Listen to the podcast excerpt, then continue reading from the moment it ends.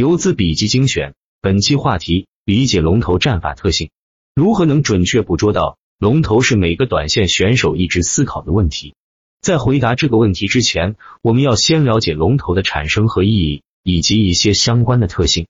市场龙头由板块龙头演变而来，板块龙头由强势股演变而来，要么是先于板块走强，要么就是板块发酵，逐步脱颖而出的强势股。最后走成市场龙头，如何去发现龙头一般离不开的特性？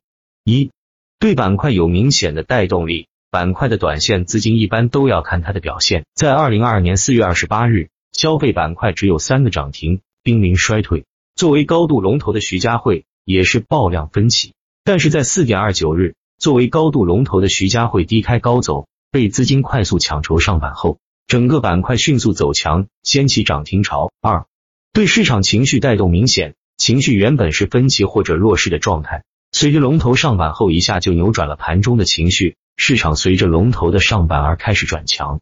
三点一六日中午收盘，指数短期内连续单边杀跌创新低。下午开盘后，作为市场的涨幅龙头的中国医药率先上板，然后带动市场短线情绪和指数全面反弹。注意，这里插一个小知识点：如何通过龙头判断市场主线和日内主线？市场每个时间段一般都不止一个题材在表现，而是有不少题材一直在竞争主线。每个题材都有一个龙头，板块里这个龙头也会有竞争，就看最终谁能走出来。我们可以对比观察一下龙头的强度，就能分辨出相对应题材的强度。在五点九日，同样都是六近期的浙江建投和徐家汇，分别是基建板块和消费板块的高度龙头，但是他们盘中的表现却差距较大。哪个题材是日内主线，也就一目了然了。三龙头有一个最的特性，要么是板块里短线涨幅最高，要么就是板块最高连板走出来的这个板块龙头会去和别的板块竞争，成为市场龙头。市场总龙头和板块龙头特性相似，要么是市场里短线涨幅最高，要么是市场里的最高连板。概率上来说，占据高度优势的题材龙头，往往容易成为市场龙头。说到这里。大家可能就会有一个想法，既然有最的属性，那无脑对市场最高标就好了。虽然无脑对偶尔也会有连续涨停吃到大肉的时候，但更多人用无脑高度板战法，腰斩就从这里开始了。那究竟问题出在哪里？如何低风险介入龙头博取利润，成为了短线选手的必修课。其实市场的高标和板块的高标并不难找，大家腰斩是少思考了一个维度。高标的持续性以及后续上涨空间，那么究竟应该从哪些方面去判断？主要从以下四个方面去考虑：一，就是要看板块效应，板块一起炒作上来的高位股有没有开始大幅杀跌，板块整体效应如何，是不是继续维持赚钱效应，中高位是不是有保持继续上板助攻？如果板块效应较为强势，那么相对应的龙头就有很大的操作空间。来，具体例子。五点一零日，我在浙江建投水下低吸日内十多个点的大肉，就是很有说明性的。当日市场早盘整体低开，但是板块整体表现仍旧较为强势。鸿润建设直接开一字，建议集团高开震荡换手一波后强势上板。湖南发展也是一路震荡换手强势上板。浙江建投此时还在水下震荡换手。作为板块的连板高度龙头，肯定是短线资金绕不开的标的，所以此时这只个股是可以低吸入场的。浙江建投早盘由于获利资金出逃，导致股价快速下杀，但是随后被低吸资金承接住，并在震荡回升，这是一个非常好的进场机会。随着板块效应的持续走强，以及小弟们的强势表现，最后成功上板。其实五月十一号，湖南发展继续上板，如果继续去浙江建投，不就亏了吗？没错，这里的联动法买票维度是很单一的，很多会要腰斩，就是因为买入的判断维度过于单一。这里要引进下面更多的维度，情绪和板块周期。其实不尊重大环境，失败的龙头以及部分成功的龙头穿越也有挺多。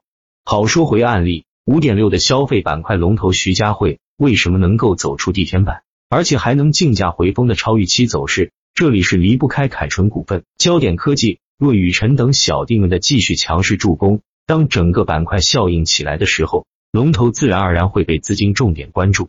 徐家汇早盘被资金快速按跌停，但是板块和小弟表现强势，对低吸选手来说是一个较好的博弈点。二高标所属板块走到了哪一步？看高标股票和涨停原因，要把用打板客网提供的验证图复盘。板块目前是什么状态？如果是走连续加速的高潮状态，那么在参与的性价就已经不高。等待板块大分歧过后，再看看有没有走二波的机会。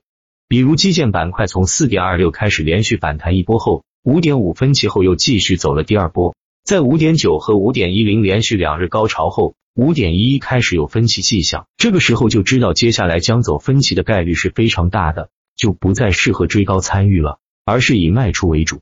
所以分批逢高出掉浙江建投，成功躲过尾盘暴跌。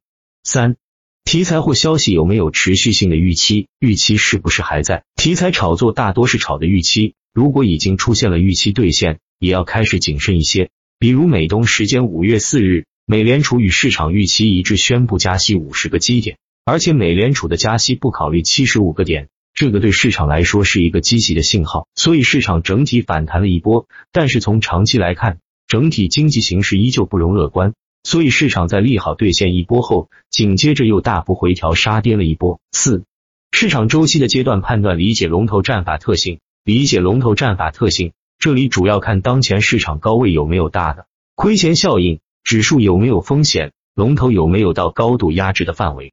比如二零二二年五月十三日周五的盘面，基建板块的湖南发展反包失败，老龙头浙江建投昨天完成一波反弹后。继续大跌至跌停附近，而周四刚上位的龙头建议集团就被资金疯狂和按钮。中位的普邦股份以及如何股份也是抢跑严重备案跌停，盘面低高位表现出巨大的亏钱效应。再结合之前的板块走势来看，从四点二六开始，基建已经走了两波强势上涨行情，面临分歧衰退的可能性比较大。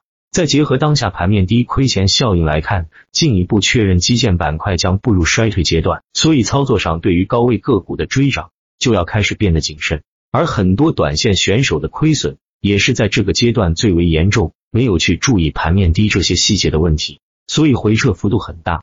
以上四点是龙头战法操作体系中的核心要点，如果能够真正深刻理解龙头战法的正确操作步骤，并熟练运用。整体的交易结果就会显现出大赚小亏的稳定盈利状态，加上持之以恒的严格按照模式内操作，达到复利的效果。而可怕的复利，正是那些高手们快速做大的核心。